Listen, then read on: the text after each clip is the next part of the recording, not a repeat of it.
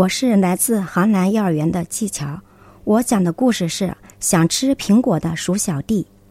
鼠小弟门口有一棵又高又大的苹果树，秋天到了，麦子成熟了，鼠小弟家门口的苹果树也结出了又大又红的苹果。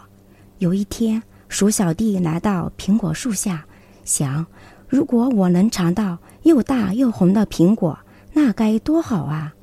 就在这时，天空中忽然飞来了一只小鸟，小鸟用嘴巴叼走了一个苹果，飞走了。鼠小弟想：如果我有一双美丽的翅膀，能在苹果树上拿到又香又甜的苹果就好了。于是。鼠小弟便学着小鸟的样子飞了起来。只见他用细小的胳膊飞舞着，脚也使劲地往上飞。可是，如果想要摘到苹果，还差得远呢。没过一会儿，鼠小弟便“咚”的一声掉了下来。在这时，来了一只又大又壮的犀牛。只见它横冲直撞地往前一撞。一只倒地的苹果就被大犀牛拿走了，鼠小弟便想：如果我有犀牛那么大的力气，那就好了。瞧，鼠小弟说干就干，他紧闭眼睛，使出了全身的力气，用力往前一冲。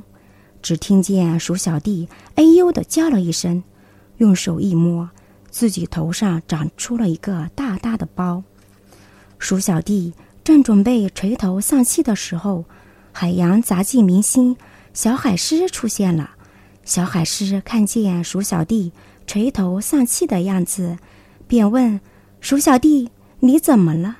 鼠小弟回答道：“我想吃树上的苹果，却拿不到。我能帮你。”小海狮说：“你会爬树吗？不会。你会飞吗？不会。那你怎么帮我呢？”鼠小弟说：“我有一个好办法。”小海狮说道。正说到这儿，小海狮就把鼠小弟顶到树上，让他去摘苹果。鼠小弟一摘就摘了两个，一个给了海狮，另一个给了自己。